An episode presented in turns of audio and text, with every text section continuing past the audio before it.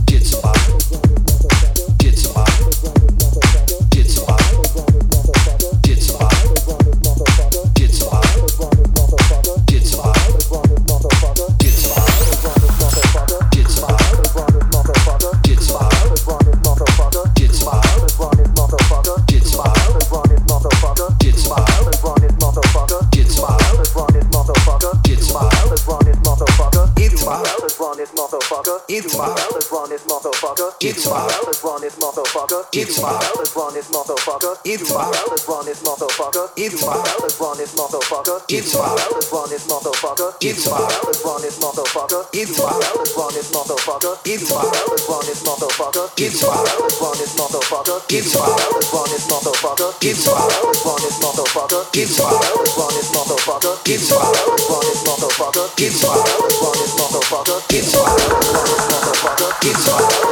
motherfucker.